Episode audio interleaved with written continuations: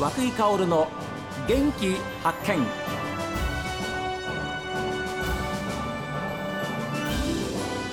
おはようございます。和久井薫です。和久井薫の元気発見。一日の始まりは私が発見した北海道の元気な人と出会っていただきます。2022年の締めくくりは農業の話題でして去年の秋に出会いました。新日高町静内で美味しいお米とミニトマトを栽培する株式会社豊水の代表取締役日陰義明さんにお話を伺っています。自分はもう今年は何をしようかっていうことであのまだ作付けする前だったから、うん、たらまず早くちょっと早く刈るこれは大体当熟が大体80%以上ぐらいになった時に刈り取ったんだけど今年は70%で刈ろうっていう80じゃなくて70ぐらいで。70だけど収量は落ちるんですよああそうでしょうね。ただだけど胴割れを起こさないために今年は70%で買って胴割れが大体0.2%まで落ちてタンパクが5.9、うん、だからあの収量は減ったんだけど今年の原料も今原料へ行くんだけれどかなりこれもまたいいものはできてくるいいおいしい。酒ができるお酒はまあできてると期待してるんですよ。今年の米も。今年の米も。まあこれあの持ってて飲んでもらったらなんだけど。いいんですか、うん、すごくだけどね一口飲んだら次にまた飲みたいっていうぐらいのそういう感じの酒だからこれはあの販売はされてるんですか？これね販売あの静内限定で、はい、あの静内の酒屋さんが一軒一箇所とうちの A コープというとこでとであじゃあ本当にあの販売している場所も限定ですもんね。静内地区だけのまあ限定、でもさらに限定ですね、ただだけど自分としてはやっぱりみんなにあれだから静内の酒屋さんに本当はいっぱいみんな置いてほしいんだけれど、うん、なかなかあの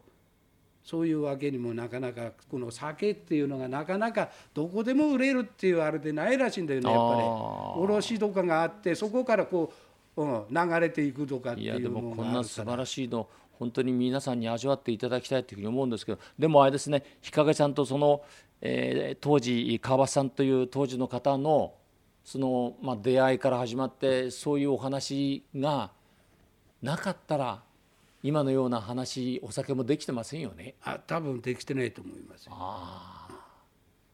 どうでしょう。お米を作り、まあ、トマトを作りそしてこうやってお酒も作るねそういう今こう人生設計なわけですけれど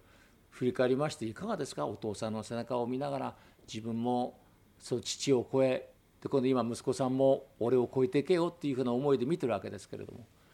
ご自分の人生を振り返りまして、息子のことに関してはまあまああのあ俺はあのやってくれると思ってるんだけど、はい、今あの取り組んでるっていうのはここ10年ぐらいからはあの小学校の子供に行って、うん、米作りだとかミニトマトを作るだとかって言って今それをあのあの10年もう13年ぐらい前から教えてるんですか？教えてるんですよ。あら。そしてともかくその大人にあの食べてくれ食べてくれってもちょっとこれはダメだなと思ってまず子供からうまいものをやっぱり食べさせて、やっぱり自分の考えっていうのはこの作物が我々と同じ空気で育ってるものを地場産を食べなさいよって、これがやっぱり自分の健康を守るための一番の武器だからなって。でただだけよそさえ行った時には、よそのあの空気を吸うようになったら、そこのものを食べなさいって。これを自分はやっぱり健康を守るための、はい、俺は最大のやっぱり武器だと思うからなっていうことも含めて、うん、そしてまあまあこの間も言って脱穀だとか何だとかでもう3回ぐらい田植え稲刈りでそれから学校さこの間発表会に行ったり米の発表会。今お話をされた日陰さんのこの嬉しそうな顔。いやいやいやもうだからね、うんそれが子どもたちがやっぱりね目の色輝かせてその自分の話だとかって聞いて実際実際的にその発表会までちゃんと米作りの1から10までして発表会をあれしたい。やっぱりあの取り組んでくれるっていうのはねやっぱり自分ではやっぱり一番嬉しいことで。だからあのいろいろ質問するんですよ。だから米作りって難しいどういうところが難しいですか、とか苦労するとこはどうぞこですかって言うんだけれど、えー、仕事って難しいと思ったらダメだよって。何でもそうなんだけど難しいだとか嫌だと思ったらダメって。だから嫌なものは作らないこと。それが仕事なんだからと思いなさいだから勉強もそうなんだぞって、誰のためにやってるんだって 言ったら、それはお父さんやお母さんのためでないんだよって将来自分のためなんだから一日一個でもいいから覚えなさいたら365個ちゃんと覚えていくんだからなっていう、そういう雑談も含めながらで1時間の授業の中でこう質問を受けたりして。いや日陰先生の授業を受けられるお子さんは本当に幸せです。いやいやいやもう、ええ、だからあの本当にねこう十何年もやって3年ぐらいコロナでちょっとあれだやつが今年またあの復活して、うん、うん、やり始めたんだけれど、はい、だからあの大人がやってることを子どもは側から見ててものすごいやっぱり不安があの分からないで、うん、むやむやこうしてるとこがいっぱいあってそれをやっぱりこう質問した時に、はい、うん、答えてやれれば、うん、またちょっと変わってくるのかなっていう。あの、うん、今年最後の日陰義明さんの、まあ、お話を今週お伝えしてるわけですけれどもどうでしょう？来年に向けての来年はこんな風にしたいなこんな年であったらいいなっていうことがありましたらちょっと教えてください。でっかい目標をもうあの自分は年だからあの作れないんでだから前年度対対でそれ以上のものをちょっとこう上を目指してっていうものをやっぱりつく置きたいなと思ってるんですよね。だから若い時はもう何年先までも計画立ててそこに向かっていったんだけれど今はもう自分の場合はもう集大成っていうことでやってるんでだから大きい目標でなく前の年プラスちょっと上を目指すっていうところで無理無理ももうできないからなっていう感じだよね。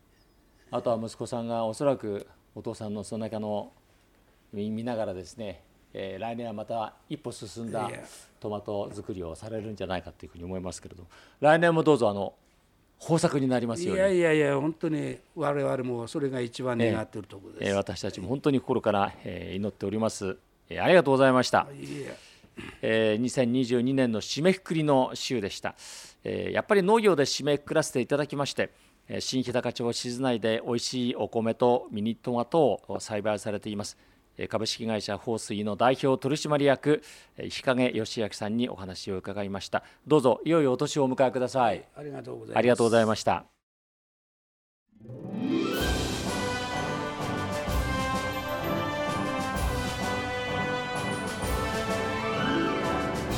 さて皆さんに番組からのご案内なんですが12月31日土曜日です。午後4時30分から涌井薫の元気大発見レッドイーグルススペシャルをお送りします。ゲストにアイスホッケーチームレッドイーグルス北海道のチーフマネージャー白野正樹さんをお迎えして城の軸やチームの状況それから今後の展望などたっぷりと伺います。どうぞお聞きください。12月31日土曜日です。午後4時30分からですよ。これ言いますか？絶対聞いてに